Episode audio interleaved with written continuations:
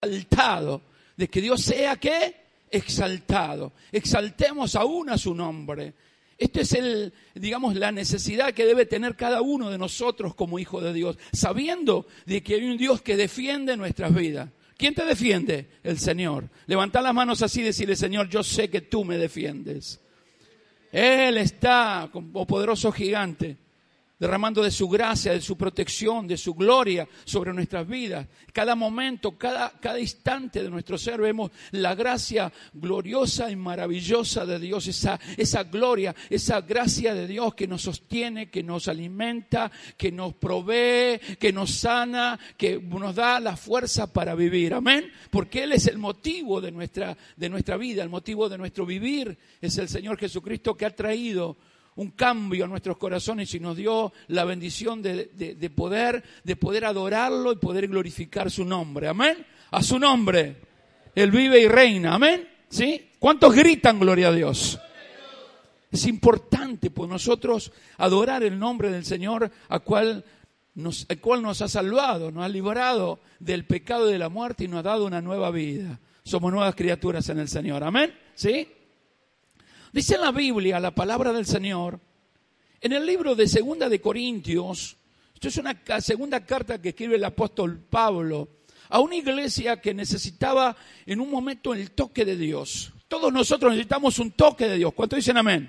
¿Sí? Necesitamos que Dios nos atrape en su presencia, que el Espíritu Santo dé realmente a nuestro corazón la fuerza, la vida de Dios para con nosotros, para poder seguir adelante en un, en un tiempo donde muchas veces pasamos por situaciones que son apremiantes, que son difíciles. Recuerde que estamos hablando, estamos viendo la serie Tiempos de Crisis. Y la crisis, una crisis es un estado de zozobra, de angustia, de desesperación emocional, que no nos deja ver la salida. ¿Cuánto gritan amén a esto? Entonces hay, momentos en la vida que nosotros eh, vemos que es tanta la situación que vivimos, en tantas las situaciones que pasamos, que parece que no encontramos salida. Parece que no hay salida para que nosotros podamos alcanzar a, a poder respirar esa, esa gracia y esa felicidad del Señor. Porque Dios nos ha hecho tanto bien. ¿A cuántos le ha hecho bien el Señor? Amén. Dios nos ha hecho tanto bien, ha dado tanto amor a nuestra vida, le ha dado un motivo para vivir, nos dio la bendición de Dios de, poder tener, eh, a ver, el matrimonio fortalecido en el Señor, la vida de nuestros hijos en las manos del Señor, nuestras finanzas en las manos de Dios, en nuestra vida totalmente, en todo tiempo y en todo momento. Todo está en las manos del Señor, pero llegan los momentos de crisis y esas crisis a veces conmueven, a veces esas crisis golpean nuestras vidas y hacen justamente esto, ¿no? Hacen entrar emocionalmente en desesperación y de no encontrar la salida.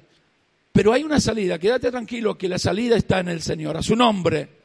Entonces el apóstol Pablo decía allí en la segunda carta a los Corintios en el capítulo 4, él hablaba estas palabras a una iglesia que tuvo que haber corregido porque no entendía lo que era la santidad en el Señor y vivían de acuerdo o muy parecido a las cosas del mundo, o sea, rayaba muy cerca de lo, de lo mundano. Entonces dio una primera carta que los exhortó y los enseñó, pero la segunda carta del apóstol Pablo es justamente, es algo realmente maravilloso y notorio que, el Espíritu Santo de Dios le dio al apóstol Pablo una segunda carta para los corintios para eh, fortalecer su fe. Porque habían salido de todas esas emociones, de todos esos sentires que tenían emocionalmente, pero no de Dios, no, no espiritualmente de Dios. Y entonces le da la segunda carta para fortalecerlos en la fe. Pero venían los momentos de prueba y habían llegado los, los, tiempos de crisis. Porque hoy quiero compartirte un mensaje que lleva por títulos en crisis, sí, pero no destruidos. ¿Cuánto están entendiendo? ¿Sí? Miren lo que dice la palabra de Dios en, la segunda, eh, segunda de Corintios capítulo 4, verso 8 y 9 palabras que leo en el nombre del Padre y del Hijo y del Espíritu Santo. Dice así, que estamos atribulados en todo, mas no angustiados, en ampuro, mas no desesperados, perseguidos, mas no desamparados, derribados, pero no destruidos. Oramos a Dios. Amado Padre, en esta mañana venimos delante de tu presencia una vez más para glorificar tu nombre y exaltarte. Venimos con el deseo de nuestro corazón de que hables a nuestras vidas. Necesitamos cada día de ti. Necesitamos que tu gracia, tu gloria, tu bendición esté en nuestros corazones en los momentos de crisis, Señor, que estamos viviendo, en los momentos difíciles que se están presentando, sabiendo de que tú nunca nos abandonarás ni nos dejarás. Tú estás con nosotros todos los días hasta el fin del mundo. Por eso creemos en ti, creemos en tu bendición, en tu gloria y la bendición que viene de ti, Señor, no, no entristece, Señor, sino que bendice nuestras vidas y que llena nuestros corazones de felicidad y de gozo de saber que estamos en tus manos. Te damos gloria y honor y te pedimos en esta mañana, dejando libertad al Espíritu Santo, que hables a nuestras vidas y que este mensaje caiga a lo profundo de nuestro corazón, dándonos fuerza y fe en el camino para seguir adelante. Todo te lo pedimos en el nombre de Jesús. Amén y amén. Gloria al nombre del Señor. Este mismo versículo que hemos leído allí en el libro de, de Segunda de Corintios, en el capítulo 4, versos 8 y 9, te lo leo en la nueva traducción viviente, y dice así, mira, por todos lados nos, eh, nos presionan las dificultades, pero no nos aplastan, estamos perplejos, pero no caemos en desesperación. Esto lo, lo, aclara un poco más a lo que estamos hablando. Somos perseguidos, decía el apóstol Pablo, pero nunca abandonados por Dios. Uy, cuando leo esta palabra, explota mi corazón y dice, somos derribados, pero no destruidos.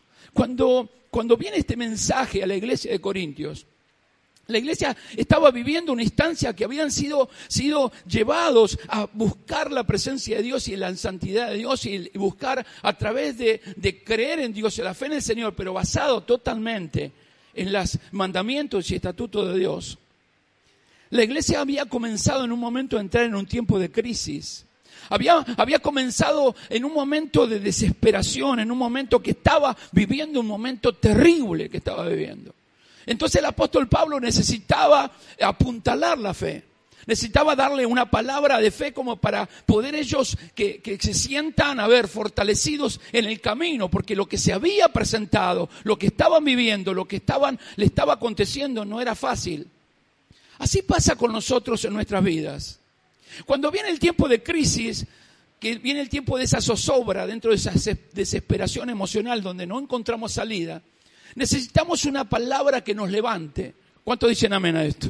Necesitamos una palabra de parte de Dios que diga, bueno, yo sé que, que, estoy en un cambio, sé que Dios está trabajando en mi vida, sé que Dios está haciendo una obra en mi corazón, me cuesta muchas veces entender todo, pero llegó el momento de crisis y no sé para dónde agarrar no sé para dónde recurrir, no entiendo, no encuentro la forma, porque a veces la prueba o la crisis que se presentan, más en un tiempo en el cual nosotros estamos viviendo, donde hay una decadencia, como el día domingo hablamos, moral, donde todo apunta a la destrucción de la humanidad, y fíjense que, que todo apunta eh, a, una felicidad ficticia, pero no al gozo que Dios trae en el cristiano, todo apunta a, a las cosas pasajeras de la vida, hace que uno ponga la mirada totalmente puesta en las cosas terrenales, no en las celestiales.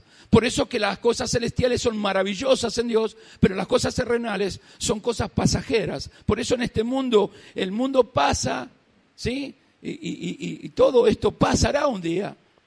Todo pasará un día. Pero el que permanece Dios, o sea, el que está en Dios permanece para siempre, dice el Señor. Entonces, la permanencia en Dios también es muy importante, porque la prueba de la lucha que donde ataca, ataca justamente en nuestra, en nuestra vida espiritual. Mira, cuando el otro día hablábamos de esto, ¿no? Cuando se va a, derrumbar un edificio, se buscan primeramente cavar en las bases. No se le pone un explosivo en el techo porque no caería, produciría a lo mejor un daño, pero no, no caería al piso y se derrumbaría ese edificio. Entonces, los especialistas buscan cavar y buscan justamente la parte de la base principal, donde están las bases principales del edificio. Edificio que por ahí miden hasta 40 pisos. ¿no? Esto uno lo, puede ver en documentales o, enseñan y, uno lo ve a través de, digamos, de, las noticias. Esto no es, no es nuevo, que derrumba edificios viejos. En Argentina también. Entonces buscan y cavan en la base, buscan en la base más profunda donde está todo asentado el edificio y le ponen ahí los explosivos. Esto se llama por implosión, no por explosión. Entonces, ¿qué hacen? Rompen las bases y cuando ya el edificio que pesa tanto no tiene base, comienza a caer y queda una montaña de escombro. Justamente cuando el apóstol Pablo hablaba estas palabras, era porque habían comenzado las situaciones y las crisis de, la vida, las crisis que habían comenzado en ellos, habían comenzado a golpear las bases, las bases cristianas. Y nosotros debemos tener cuidado con esto. Porque a veces la prueba que se produce, el Señor produce pruebas a nuestras vidas o crisis que se presentan en nuestra vida con un fin. Siempre va a haber un fin de parte de Dios. Y el fin de parte de Dios es que nosotros maduremos. ¿Qué dije que hagamos? Maduremos en la fe. Porque no podemos estar inestables. Hoy queremos, mañana no queremos, nos mueven cualquier cosa. Y creo que estamos viviendo en un tiempo muy peligroso que no nos pueden mover las situaciones. O no, me saludaron en la iglesia, porque escuché que hablaron de mí, porque dijeron tal cosa, o cualquiera de las cosas que puedan llegar a pasar de que uno pueda debilitarse. Dios dice, no, no, tienen que tener la base segura de que no nos tiene que mover nadie. No que vengan, mira, un día, un día, este, Dios probó mi corazón. Yo era muy nuevo en el Señor. Hacía muy poco tiempo que estaba, no, calculo que pasaría no más de, 15 días que estaba en el Evangelio. Habían internado a la, esposa de, de, un amigo en el cual me había predicado la palabra y gracias a que Dios lo usó, porque Dios usó una persona para predicarme la palabra y el Señor entró en mi corazón. Fuimos juntos a, a Capital, la esposa internada, y me dice, bueno, yo me voy a quedar. Bueno, yo me vuelvo, le digo yo, venía en tren. Entonces me dice, toma, llévame la Biblia. Y él había comprado una Biblia grande, muy grande, de estudio, con letras así doradas que decía Santa Biblia. Entonces yo la agarro, me la pongo en mis brazos, subo arriba del tren, me siento con la Biblia en la mano y yo ni entendía lo que era la Biblia. Y se sentó al lado mío un testigo de Jehová. Empezamos a hablar y me empezó a preguntar y cuando quise acordar casi salgo con, con, la confusión en mi cabeza porque no entendía, no sabía. Llevaba, llevaba la Biblia, pero no sabía qué, qué era la Biblia. Y eh, lamentablemente y tristemente, yo me di cuenta en ese momento que pudo haber sido confundido y no había ido hacia el cristianismo porque el, testigo de Jehová no es cristiano. El testigo de Jehová no cree en el Jesús como Señor y Salvador. ¿Cuántos creen en el Señor como Jesús como Señor y Salvador? Amén. Él pagó el precio. Ellos lo tienen como un ángel pero, o como una creación de Dios, pero no como el Salvador del mundo. Por lo tanto, no creen en el Salvador, completamente er, una herejía, completamente lejos de la verdad. Entonces, Dios también probó mi corazón y yo me di cuenta en ese momento que las bases de mi fe estaban siendo golpeadas. Hoy por hoy, las bases de la fe están siendo golpeadas, decir golpeadas. Todo ataca para que vos dejes a Dios. Yo no sé si te fijaste, pero en este tiempo todo apunta a que dejes de glorificar el nombre de Dios. Siempre apunta que nosotros dejemos de exaltar el nombre del Señor. Y esto es lo que estaban viviendo en la iglesia de los Corintios. Él le hablaba que había un tesoro en el corazón. ¿Y cuál era el tesoro? El Evangelio de Dios. O sea, nosotros somos portadores de la gloria de Dios. ¿Cuánto me entienden? ¿Sí? Somos portadores. Por lo tanto, lo que me dice el Señor, que dentro de estas crisis que estamos pasando, aún nosotros tenemos que lavarnos la cara, que nadie se dé cuenta y predicar la palabra mucho más allá de nuestro sentir, porque nosotros sabemos que no hay otro camino que no sea Jesucristo para ir al cielo. Amén. O sea que todo aquel que no tiene a Cristo no se va al cielo, se va a otro lado de tormento llamado, ¿cómo? El infierno. Cuidado con esto, ¿sí? Por lo tanto, cuando hay una crisis y hay una implosión, o sea, hay algo que me quiere derribar, lo primero que quiere atacar es justamente a uno de los ministerios más poderosos y más maravillosos que se entregó el Señor, que es ir y predicar el Evangelio a toda criatura. A su nombre, ¿Cuánto me están entendiendo? O sea, ¿cuál es el propósito que Dios nos salvó? Porque yo no sé cuál es el propósito que Dios me salvó. Muchos me dicen, bueno, el propósito de Dios es salvar tu vida para que a través de tu vida Dios pueda utilizarte para que prediques la palabra y salves a otros. Amén, ¿sí? Por eso Dios te pone un vecino, un amigo, un pariente, no sé quién, en el trabajo, quien sea, habla algunas palabras y te dije, estoy desesperado, no sé cómo hacer, estoy pasando problemas con la bruja. ¿Viste que le dicen la bruja? Los que no conocen al Señor le dicen la bruja. Nosotros le decimos mi amor. A ver, varones, ¿cómo le dicen? Ah, pensé que le decían bruja. Van a cobrar, ¿eh? Entonces, obviamente las mujeres, ¿cómo le dicen? Mi gordito, bonito como el pastor, le deben decir, ¿sí? Todo apunta justamente a esto. Entonces, cuando una persona le habla que está teniendo problemas, ¿qué es lo que está esperando esa persona? que nosotros le demos una palabra. Si le damos una palabra humana, lo que vamos a hacer es poner un parche. Pero si le damos una palabra divina, lo que vamos a hacer es que hacer de ellos una nueva criatura, a su nombre. ¿Cuánto me están entendiendo? O sea, si Dios se pone una persona al lado mío para que le hable y me cuentan los problemas que tengo que hacer, es hablarle de Dios. Grita bien fuerte esta palabra. Tengo que hablarle de Dios. A ver, vamos todos. Tengo que hablarle de Dios. Pero me da vergüenza, no sé qué decirle, te dicen. Y dice la palabra de Dios que Dios pondrá palabra en nuestra boca para que podamos hablar. Ahora, nosotros necesitamos conocer la palabra de Dios, necesitamos entender la palabra de Dios para participarle el mensaje y estar seguro de que nadie nos va a mover de la fe. Porque llega un momento que te cuenta el problema uno, te cuenta el problema el otro, y entonces voy a empezar, sí, yo también estoy en problema. Yo también estoy en angustia. Las cosas, si yo te contara y Dios te mira y diciendo, ¿en quién estás confiando? Si yo soy el que te estoy sosteniendo, si yo soy el que te estoy animando, ¿en quién estás confiando? Le estás abriendo el corazón a una persona que está afligida, que está dolida, que está entristecida, que está destruida y le estás poniendo una carga en la cual me tendrías que haber llamado a mí. No entregarle a esa persona. ¿Cuánto me están entendiendo? Por eso que otra de las crisis que pasa era justamente esto, esto es lo que le decía el apóstol Pablo. Él le decía, si ustedes miran un poquito adelante, dice, pero tenemos en el verso 7 este tesoro en vaso de barro para que la excelencia del poder sea de Dios y no de nosotros. Lo que decía, tenemos el poder del Evangelio de Dios, el tesoro de Dios en nuestros corazones para participarle a los perdidos. Ahora, ¿estamos atribulados? Y sí. ¿Estamos pasando por pruebas? Sí. ¿Estamos en el medio de la crisis? Sí. Ay, pero hay alguien que nos está cuidando. Y ese que nos está cuidando es el Señor de señores y Rey de, rey de Reyes. Temible Dios, a su nombre. Por eso que Dios nos llama a esto.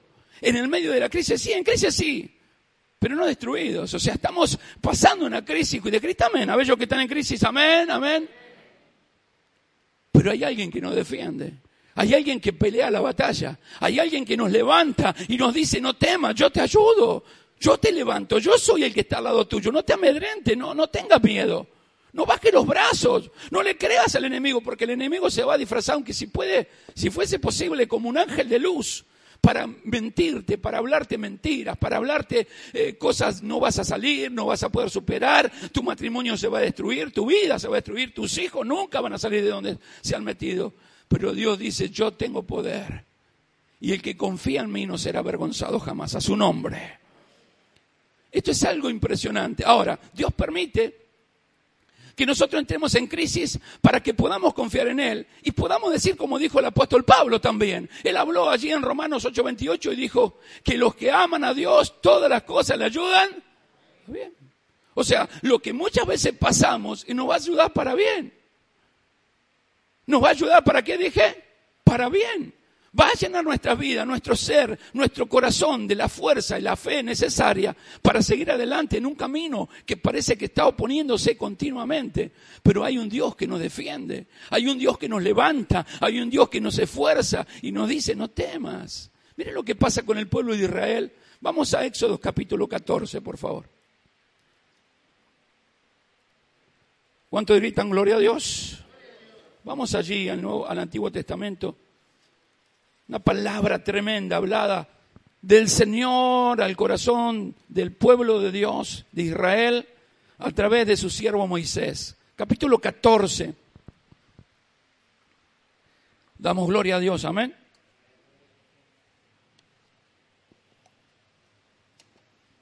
Bendito sea el nombre de Jesucristo.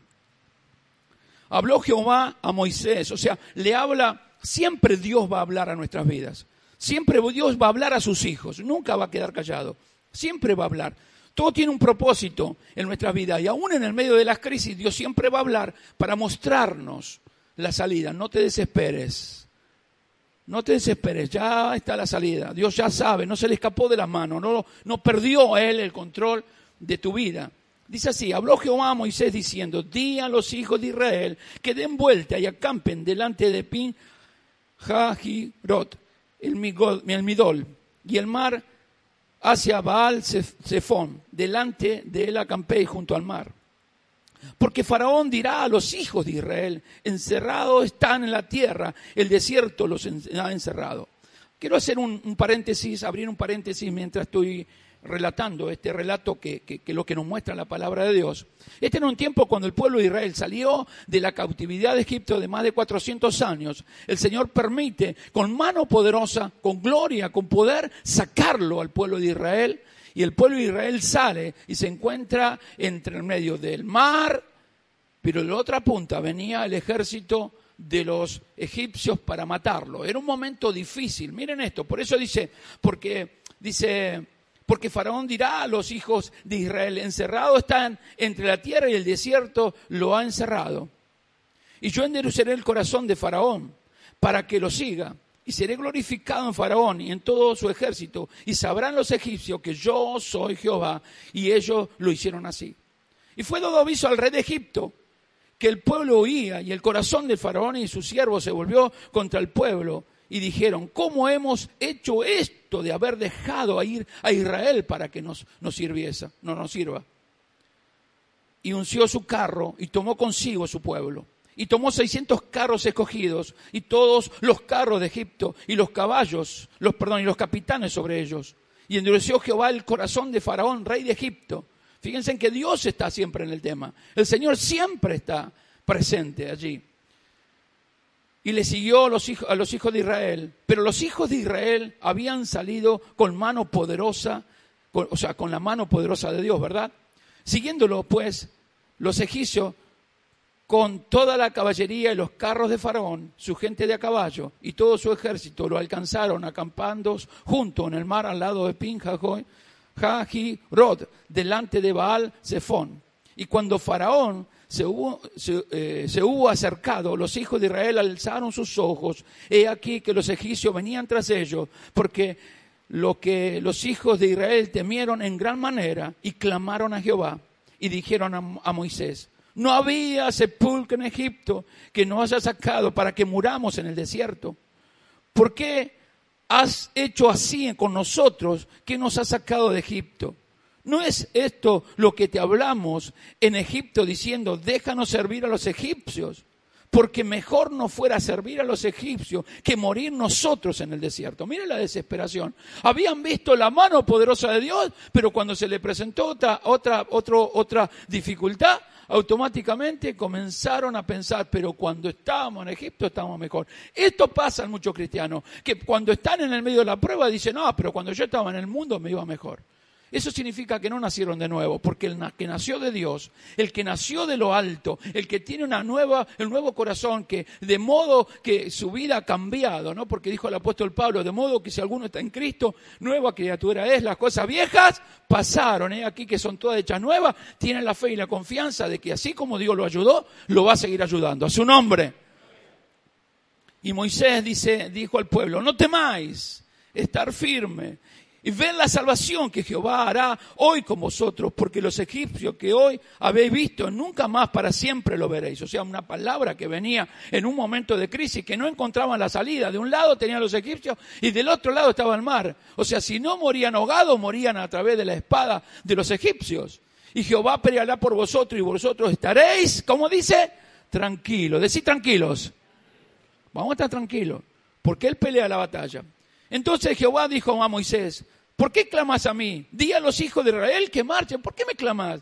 Si vos ya, ustedes ya vieron la gloria de Dios, decirle que avancen, que confíen que yo los voy a vencer. Y tú alza tu vara y extiende tu mano sobre el mar y divídelo entre los hijos de Israel por medio del mar, que, perdón, y entren los hijos de Israel por en medio del mar en seco. Y aquí yo endureceré el corazón de los egipcios para que lo sigan, y yo me glorificaré en Faraón y en todos sus ejércitos, y sus carros y su caballería.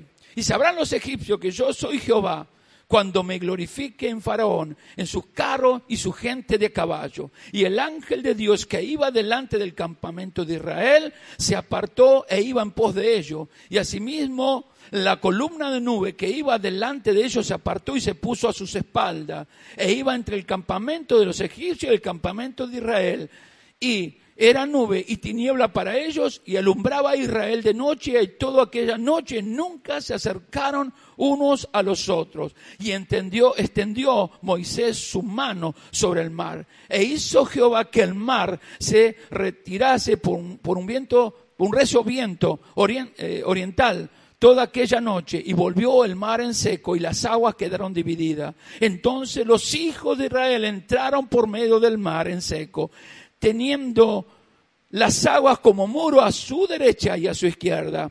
Siguiéndolo los egipcios entraron tras ellos hasta la mitad del mar, toda la caballería de Faraón, sus carros y su gente de a caballo. Y eh, dice, aconteció a la vigilia de la mañana que Jehová miró el campamento de los egipcios desde la columna de fuego y nube y trastornó el campamento de los egipcios y quitó la rueda de sus carros y los trastornó gravemente. Entonces los egipcios dijeron, huyamos de delante de Israel porque Jehová pelea por ellos contra los egipcios. Y Jehová dijo a Moisés, extiende tu mano sobre el mar para que las aguas vuelvan sobre los egipcios, sobre sus carros y su caballería. Entonces Moisés extendió su mano sobre el mar y cuando amanecía el mal se volvió en toda su fuerza. Y los egipcios al huir se encontraban con el mar. Y Jehová derribó a los egipcios en medio del mar. Y volvieron las aguas. Y cubrieron los carros y la caballería. Y todo el ejército de Faraón que había entrado tras ellos en el mar. No quedó de ellos ni uno. Y los hijos de Israel fueron por el medio del mar en seco, teniendo las aguas por muro a su derecha y a su izquierda. Y así salvó Jehová aquel día a Israel de la mano de los egipcios. E Israel vio a los egipcios muertos a la orilla del mar. Y vio Israel aquel grande hecho que Jehová ejecutó contra los egipcios. El pueblo temió a Jehová y creyeron a Jehová y a Moisés su siervo. Mire qué, qué palabra esta que nos da el Señor en esta mañana. Por eso el apóstol Pablo, el apóstol Pablo tenía ese referente, veía, veía, tenía, tenía como ejemplo lo que había pasado en la antigüedad. Y él sabía que el Dios que estuvo con el pueblo de Israel cuando los, egipcios venían detrás. Imagínate esto, todo un ejército de, de, asesinos, de sicarios, de guerreros que estaban preparando para la guerra, enfrentarse a hombres y a mujeres que lo único que sabían era labrar la tierra que lo único que sabían eran criar hijos, que lo único que sabían eran hacer ladrillos para levantar pirámides, no eran guerreros, iban a morir en las manos de los egipcios. Sin embargo, hay poder en el nombre del Señor, a su nombre. El Señor estaba en el tema. Dios había sacado con mano poderosa. Por eso, si Dios te sacó con mano poderosa de, la, de, cada, de cada tiniebla que nosotros vivíamos cuando estábamos sin Él, ahora que estamos en Él, ¿no tendrá cuidado de nosotros? Pensalo. ¿Sí o no? ¿Tiene cuidado de vos o no? Todos juntos, ¿tiene cuidado o no? Tiene cuidado de nosotros. Y estamos en el medio de toda esa prueba, en el medio de toda esa lucha, pero la gloria de Dios y la gracia de Dios nos acompaña. Ahora miren esto, porque los egipcios habían visto salir al pueblo de Israel. Comenzaron a seguirlo. Dice que había una nube que le acompañaba. De día le daba sombra y de noche le daba luz para que ellos puedan seguir de noche caminando en el desierto. Esa nube dice que se apartó y se puso entre medio del pueblo de Dios y el pueblo de aquellos que venían atacando. O sea, lo que hizo Dios se puso entre medio de esas tinieblas que venían contra ellos para matarlos y puso su mano poderosa para defenderlos. ¿Cuánto me están entendiendo? Así ese Dios que nosotros estamos en esta mañana adorando, así defiende nuestra vida. Por eso estamos en crisis, sí, pero no estamos destruidos. ¿Cuántos levantan su mano y le dicen, Señor, yo sé que no estoy destruido? Porque hay luchas que a veces las pruebas que nos presentan, las situaciones que se presentan a nosotros, no encontramos la salida. No encontramos cómo salir, no sabemos cómo resolverla y cada vez se hacen cada vez más grandes a nuestra vista. Pero Dios nos está diciendo, mira, el poder que yo tengo, porque los atrajo, Dios mismo llamó a Faraón y a su ejército para atacarlo y dijo, voy a glorificar mi nombre y le voy a enseñar que nadie toca a mis hijos. Por eso Dios en esta mañana nos habla y dice que Dios nos está diciendo en nuestro corazón que nadie toca a quién? A sus hijos. ¿Cuántos son hijos de Dios? Amén, el Señor nos guarda. Por eso cuando viene, cuando viene esto, ellos primero se asustaron, pero después comenzaron a ver la mano de Dios. Y Dios le iba a mostrar al pueblo de Israel. Si tuve poder para sacarlo de Egipto, si tuve el poder para mandar las plagas y poder matar al primogénito, si tuve el poder para que ellos los puedan dejar libre, ¿cómo no voy a tener poder en el medio del desierto? Porque yo soy un Dios que no tiene límites, que soy todopoderoso y no hay nada difícil ni imposible para mí, dice el Señor. Por lo tanto, cuando, cuando ellos ven, dice que se habían asustado y comenzaron a decir a Moisés, pero no, no ¿por qué no nos dejaste morir? Era preferible servir a los egipcios allí a donde estaban antes que estar aquí y, pasar lo que estamos pasando y nos van a matar. Así dicen muchos. Me hubiese quedado en el mundo, no hubiese sufrido. Siempre me están retando, parece que siempre me están diciendo, ¿por qué no orás? ¿Por qué no buscás? Porque sin Dios no podemos estar. ¿Cuántos dicen amén? No es que uno a veces parece que está continuamente, eh, eh, digamos, eh, disciplinando. Y no es disciplinar, es decirte, amado, busca de Dios. La única salida está en el Señor. La única salida en quién está? En Dios. La única salida está en el Señor. Cuando estamos en el medio de la lucha, cuando estamos en el medio de la prueba, cuando estamos en el medio de la dificultad, ¿qué tenemos que hacer? Recurrir a Dios. Recurrir a Dios y Dios obrará. Estamos en crisis, pero no estamos destruidos. Que eso se sepa, que eso, por eso las bases de nuestra fe no se tienen que mover. Vendrán a atacar nuestra fe, golpearán para atacar nuestra fe. Pero aquellos que hemos confiado plenamente en el Señor y que hemos entregado la vida, nuestra vida al Señor, sabemos que nos defiende, a su nombre. Fíjense en esto, porque el pueblo empieza con el temor y empieza a decir, pero no hubiésemos quedado allá, no, no hubiese pasado nada, mirá cómo nos encontramos, ellos vienen nos van a matar, voy a ver morir a mis hijos, voy a ver, a ver morir a mi esposa, a mi esposo, o sea, había cosas, mi padre voy a ver morir, ellos vienen a matarlo. Pero el Señor le llama la atención y le dice que no deben temer, no tengan miedo, no tengan miedo. El Señor que los libró los va a volver a librar. Entonces Dios comienza ahora de una manera maravillosa. Habla a Moisés y le dice, extiende tu vara. Dile que caminen, que sigan, que no se queden. Lo que vos tenés que entender, entenderme, que ya vencieron. Y si vencieron, tienen que seguir adelante. Porque siempre van a vencer en el nombre del Señor. A su nombre. ¿Sí? ¿Me estás entendiendo? ¿Cuánto gritan gloria a Dios a esto?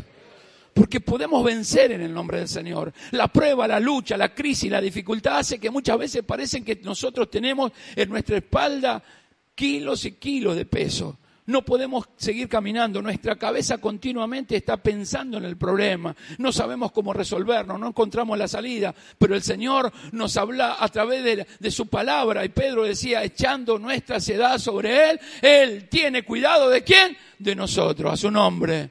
Él tiene cuidado de nosotros. Y esa es una palabra de fe y de confianza para que nosotros podamos realmente saber de que Él pelea la buena batalla y nos sostiene. El pueblo de Israel había comenzado con esto y había empezado a dudar y había comenzado en algún momento de su vida a, pensar en esto. Pero Dios le mostró su gracia. Moisés extiende la vara, se habla el mar, ¿sí? ellos pasan en seco, cuando estaban todo el ejército de Faraón con sus carros, su gente de guerra, estaban metidos en el medio del mar, el Señor le mostró al pueblo de Israel que Él tiene poder aún sobre la naturaleza, que tiene poder en cada una de las circunstancias de la vida. Y dice la palabra de Dios que para el pueblo de Israel la columna que se habían levantado a la su derecha y a su izquierda eran una, un lugar para guiarlos los llevaban hacia la tierra prometida. Ellos iban a desembocar en un lugar donde iba a fluir leche y miel. O sea, muchas veces la prueba nos terminan llevando al lugar de bendición. ¿Cuánto gritan amén? Lo que pasa es que nosotros no lo alcanzamos a ver. Vemos la prueba, pero no vemos para adelante como Dios quiere bendecirnos y como Dios quiere llenar nuestros corazones y como Dios quiere llenar nuestras vidas. Que de qué manera y de qué forma Dios utilizará y veramos, veremos la gracia de Dios. Y ellos no entendían esto, pero Dios le estaba mostrando, le estaba mostrando su gloria, su gracia y su poder para saber de que el Dios al cual estaba sirviendo lo estaba cuidando. ¿Sí? Aquel Dios que ellos servían, Él lo estaba cuidando, lo estaba rodeando de su favor. Aleluya. Por eso cuando dice, dice la palabra de Dios que Dios envía, eh, quita su ángel y eh, hace que divida entre el pueblo de Dios con el pueblo, digamos, de Egipto, se paró en el medio ahí y no dejó avanzar hasta que pasaran. Y una vez que pasó el pueblo en seco, que llegó, dice que las aguas, esa, esas dos murallas que se habían levantado de agua, de una a la derecha y una a la izquierda, cayeron sobre los egipcios y murieron todos. Y los vieron muertos, dice la palabra de Dios, en la orilla. ¿Cuántos gritan amén a esto? ¿Cuántos me están entendiendo? A ver, grita al Señor, Señor, yo sé que tú peleas la buena batalla. Porque Dios está peleando tu batalla. El tema es saber y confiar verdaderamente de que Dios está haciendo una obra. Es, algo, nosotros es algo que realmente tenemos que entender esto. Dice en el libro de lamentaciones, en el libro, en el libro de lamentaciones, mira, mira lo que dice, dice el Señor ahí en lamentaciones eh, capítulo 3, versos 40 y 41. Fíjense bien esto, mira, míralo como, como dice, presta atención, mira, dice, escudriñemos, como dice, decí conmigo, lee conmigo, vení, mira, escudriñemos nuestros caminos. ¿Qué tenemos que hacer? Escudriñar, o sea, mirar cómo estamos caminando frente a Dios y busquemos y volvámonos a Jehová. O sea, en otras palabras, si nosotros estamos escudriñando nuestra vida y vemos que no estamos buscando a Dios, bueno, es el momento de buscarlo. Porque la prueba y la lucha hace que nosotros dejemos de clamar y dejemos de orar y dejemos de confiar. Entonces dice, escudriñar nuestros caminos y busquemos, dice, y busquemos y volvámonos a Jehová. Pero mira lo que dice el verso 41. Dice así, levantemos nuestros corazones. ¿Cómo dice? A ver, todos juntos, levantemos nuestros corazones. O sea, no te quedes, no quedas tirado, no estés dando lástima. Lavate la cara y salí adelante. La vida hay que enfrentarla las problemas, las situaciones, los problemas, las, todas las cosas que han sobrevenido, tienen un tiempo límite, se van a terminar, van a pasar, pero Dios permite que nosotros pasemos para que escudriñemos nuestros corazones, a si estamos en la fe. Dice, levantemos nuestros corazones y manos a Dios en los cielos. O sea, en este momento lo que tenemos que hacer es levantarnos en fe, sabiendo de que Dios está con nosotros. Y si Dios con nosotros, ¿quién? Eso es lo que dice el Señor. Pasamos por pruebas, por luchas, por dificultades. Pero sabemos que a pesar de que parece que estamos muertos, reverdecemos. Job capítulo 14, versos 7 al 9. Mirá lo que dice la palabra de Dios. Mirá lo que dice la palabra de Dios. Esto es algo tremendo. Porque si el árbol fuese cortado, mirá lo que dice el Señor, ¿no? Nos da las palabras de fe y no dice, ah, porque si el árbol fuera cortado, aún queda de él, dice, esperanza. ¿Qué tenemos nosotros? Grita bien fuerte, esperanza. A ver. Todos juntos, a ver. Aleluya. ¿Cuántos están creyendo esta palabra? ¿Sí? Mira, dice, porque si el árbol fuere cortado, aún queda de él esperanza. Retoñará aún y su renuevo no faltarán. O sea, va a volver a, parece que estamos, que no damos más, que nos bajamos los brazos, que no tenemos fuerza, pero de golpe viene una gracia de Dios, una fuerza de Dios al otro día y no sabemos de dónde. Hay un motor adentro nuestro que es el Espíritu Santo que nos dice, ¿qué estás haciendo acá? Levantate y caminá en el nombre del Señor. Y mira lo que dice en el verso siguiente. Si se envejeciere en la tierra su raíz, su tronco fuere muerto por, en el polvo. Verso siguiente al percibir el agua reverdecerá. Mira esto, y hará copa como plata nueva, o sea, como, como planta nueva. O sea, lo que va a hacer, parece que está muerto, pero cuando recibe el agua que es del Espíritu Santo, el cristiano vuelve a, ¿cómo? Reverdecer, decir reverdecer. Decirle al Señor, yo sé que me voy a levantar de esta. Decíselo, gritalo, a ver, vamos, vamos, vamos. En el nombre de Jesús, yo sé que me voy a levantar de esta sé que voy a salir adelante. A pesar de que se levanten en contra, Dios es mi Dios. Por eso el salmista en el capítulo, en el Salmo 1, el verso 1 al 3, en el capítulo 1 del Salmo, el salmista decía estas palabras. Mira esto. Bienaventurado el varón. ¿Cómo dice? Bienaventurado el varón, que no anduvo en consejo de malos ni en camino de pecadores, ni en silla de escarnecedores se ha sentado. O sea, no hizo lo malo. Es hermoso poder estar en la presencia de Dios y hacer lo bueno. Porque pasa esto, verso siguiente. Sino que en la ley de Jehová, o sea, en su palabra, está su delicia y su ley medita día y noche. O sea, en su palabra medita día y noche. Dice el verso siguiente. Será como árbol plantado junto a la corriente. ¿De qué? De aguas que da su fruto a su tiempo y su hoja no cae y todo lo que hace, que lo fuerte, prosperará. Todo lo que hace va a prosperar, va a salir adelante. El tema es que nosotros tenemos que abrir nuestro corazón y decirle, Señor, yo sé que mi redentor vive. Necesitamos la fe suficiente para salir adelante porque este tiempo que nosotros vivimos es un tiempo de crisis, un momento duro, un momento difícil, pero Dios tiene la última palabra. El Señor tiene nuestra vida en sus manos y nadie podrá hacernos frente. Más allá de la prueba y de la lucha que pasemos, hermano. Se presentan situaciones de, enfermedades, se presentan situaciones con, con, la familia, se presentan situaciones económicas, se presentan situaciones de esto, de aquello, de lo otro, pero Jehová levanta bandera por nuestras vidas. Por eso dice, será como árbol plantado junto a corriente de, de agua que da su fruto a tiempo y su hoja no cae y todo lo que hace prosperará. Este es el Hijo de Dios, el que confía. ¿Cuántos son hijos de Dios? ¿Cuántos están confiando? Amén.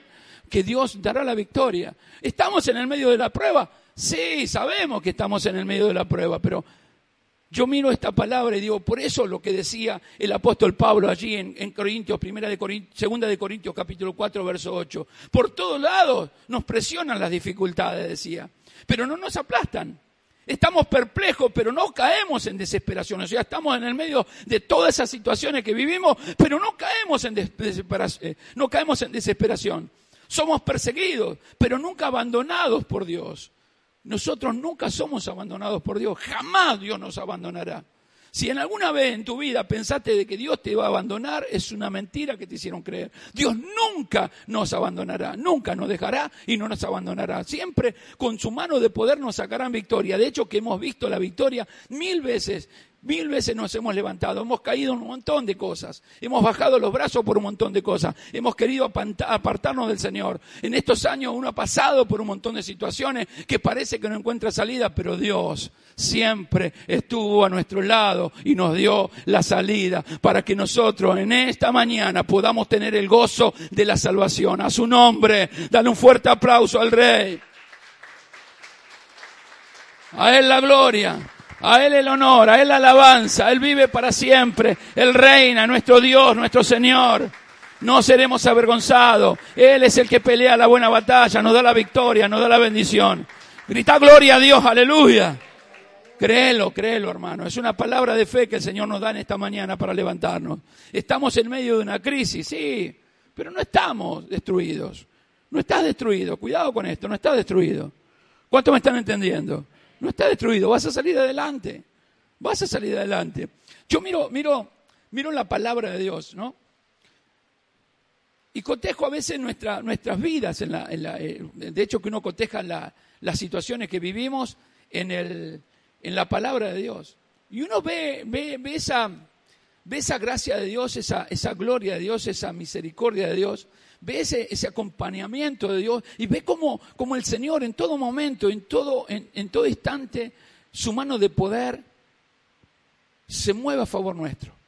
Hay un movimiento de Dios, hay algo que el Espíritu de Dios produce en nuestras vidas que de golpe parece que todo, que todo fuese en contra.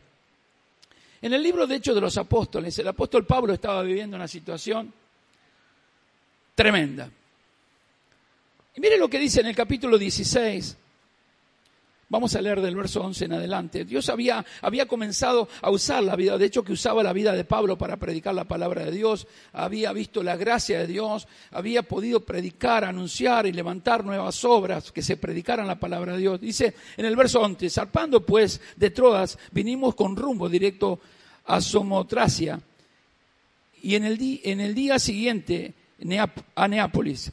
Y los de Filipos, que es la primera ciudad de la provincia de Macedonia, una colonia, y estuvimos en aquella ciudad algunos días.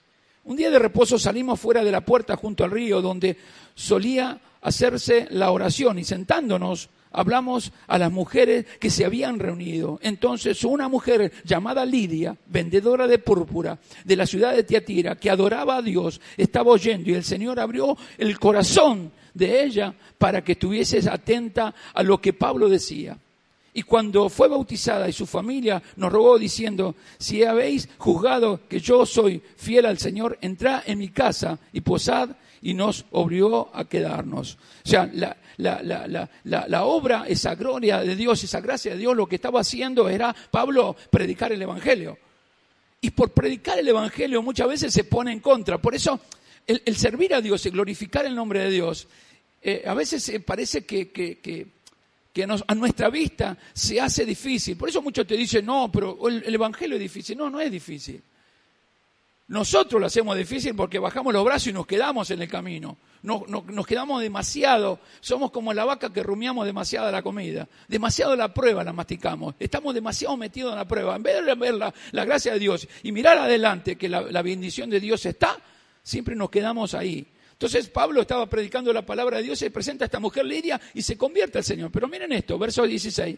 Aconteció que mientras íbamos a la oración, nos salió al encuentro una muchacha que tenía un espíritu de adivinación, la cual daba gran ganancia a sus amos adivinando.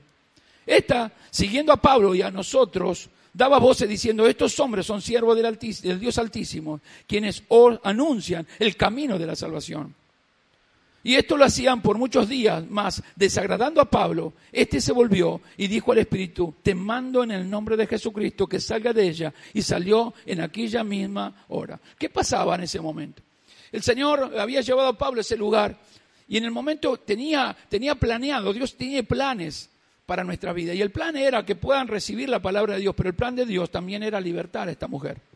Por lo tanto, cuando Pablo van ahí y están caminando, se presenta una mujer que tiene un espíritu de adivinación. Y sí, dijo, estos son los siervos de Dios. Y él verdaderamente eran hijo de Dios y siervo de Dios. Pero ¿por qué Pablo le reprende y le saca el espíritu? Porque ella lo hacía con arte, de, digamos, de, engaño, a través de la oscuridad. Entonces iba a mezclar lo santo con lo profano. ¿Cuánto me están entendiendo? Lo de Dios con lo del diablo. Entonces decía, entonces esta mujer también es de Dios. Y van a seguir a la mujer. Y Dios tiene una obra perfecta y poderosa de salvación para la humanidad. Por lo tanto, nadie va a empañar la salvación que Dios tiene preparada para cada una de las vidas y va a utilizarte a vos para predicar la palabra. Yo quiero que te prepares, hermano, porque yo sé que nuestra iglesia se levantarán evangelistas para llevar palabra a la calle, a su nombre.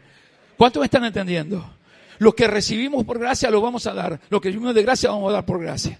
No nos podemos quedar callados. Nosotros debemos anunciar el Evangelio del Señor Jesucristo. Hace unos años hablaba con un hombre muy mayor muy mayores, ¿eh? y él agarraba y me decía, oh, le doy gracias al Señor. ¿Qué pasó? Y no, me fui a la plaza. ¡Uh, qué bueno! Le digo, Juan, qué lindo que sí, fuimos a la plaza, estuvimos con los muchachos. Y estuvimos con los muchachos y habían llevado para tomar mate. Y los muchachos eran de la edad de él. 88 años, Juan. Pero no sabes lo que me pasó, me dice. ¿Qué pasó, Juan?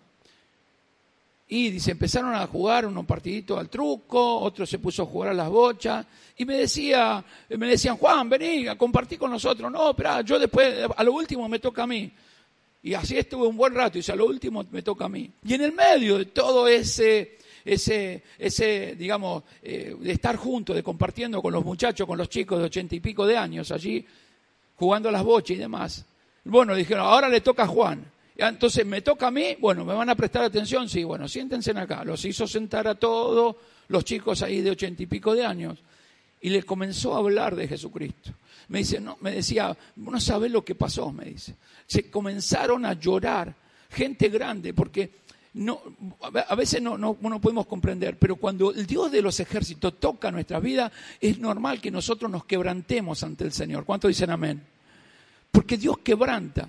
Cuando uno, uno, uno predica la palabra, sabe que Dios va a obrar, que la palabra de Dios no vuelve vacía, que todo lo que nosotros podamos anunciar va a generar en el corazón de la otra persona una transformación, un cambio, una gracia de Dios a la vida de una manera tan tremenda, lo que nosotros vivimos, porque estoy seguro que cada uno de nosotros hemos experimentado la gracia de Dios y el amor de Dios de transformación.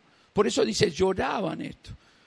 Imagínense en esta felicidad de este hombre de 88 años predicando la palabra de Dios, anunciando el Evangelio. Juan un día se fue con el Señor, pero quiero decirte que no se cansó nunca hasta el último minuto de su vida hablar del Señor en todo tiempo hablaba de Dios y utilizaba el medio de las bochas, en el medio de lo que jugaban los chicos de ochenta y pico de años para predicarle la palabra de Dios. Y él me decía, por gloria y gracia de Dios, me decía, ¿sabes qué? Hace muchos años vengo haciendo esto, porque desde que me jubilé yo estoy en este lugar puesto por Dios para predicar su palabra y muchos de los de mis amigos y compañeros de trabajo le pude hablar del Señor y se fueron muriendo como un día yo voy a descansar, ellos se fueron muriendo con la seguridad de que se fueron con el Señor y esto me alegra y un día partió. Un día partió, le pregunto al hijo, ¿y Juan? Había pasado mucho tiempo que no lo veía. Le digo, ¿y Juan? Y él me dijo, se fue con el Señor. Y yo sentí, el, o sea, por un momento la tristeza de haberlo perdido al amigo, pero la felicidad de que estaba él en el cielo gozándose en la presencia de Dios. ¿Cuántos dicen amén? Esto es lo que estaba viviendo Pablo. Pablo estaba expulsando un demonio para que la, la gloria de Dios se manifestara en el corazón de esta gente. Miren esto. Entonces, dice, estaba en el verso 17, siguiendo a Pablo y a nosotros, dando voces diciendo, estos hombres son siervos del Dios Altísimo, quienes os anuncian el camino de salvación. Y esto lo hacía por muchos días más, desagradando a Pablo. Este se volvió y dijo al Espíritu, te mando en el nombre de Jesucristo que salga de ella. Y salió en aquella misma hora. Pero viendo sus amos que habían salido la esperanza de su ganancia, perdieron, dice, prendieron a Pablo y a Silas y lo trajeron al foro ante las autoridades presentándolo a los magistrados, dijeron, estos hombres siendo judíos alborontan nuestra ciudad.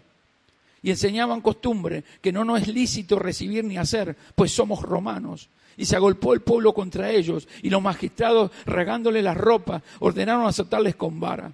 Después de haberle azotado mucho, lo echaron en la cárcel y mandaron al carcelero que lo guardase con seguridad el cual, recibido este mandato, los metió en el carabozo de más adentro y los aseguró el pie en el cepo. Pero a medianoche Pablo se lamentaba, así, la lloraba. No, mira lo que dice la palabra de Dios.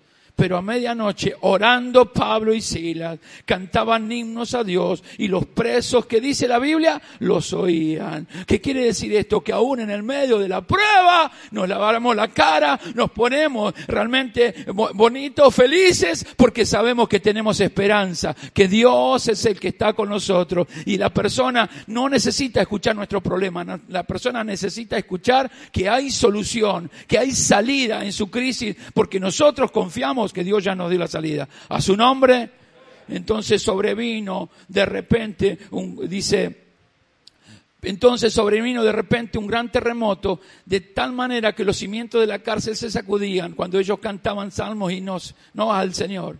Y al instante se abrieron todas las puertas y las cadenas de todos se soltaron, despertando el carcelero y viendo abierta la puerta de la cárcel sacó la espada e iba a matar, se iba a matar, pensando que los presos habían huido. Mas Pablo clamó a gran voz diciendo, no te hagas ningún daño, pues todos estamos aquí. Entonces, pidiendo luz, se precipitó adentro y temblando se postró a los pies de Pablo y Silas. Sacándolos le dijo, señores, ¿qué debo hacer para ser salvo? Y ellos dijeron, cree en el Señor Jesucristo y serás salvo tú y tu casa. Y hablando la palabra del Señor, a él y a todos los que estaban en su casa. O sea, lo que, lo que nosotros nos muestra, que aún en el medio de esa dificultad, en el medio de ese dolor, en el medio de esa desesperación, en el medio de todo lo que estaban viviendo y todo lo que estaban pasando, el Señor le estaba dando la victoria.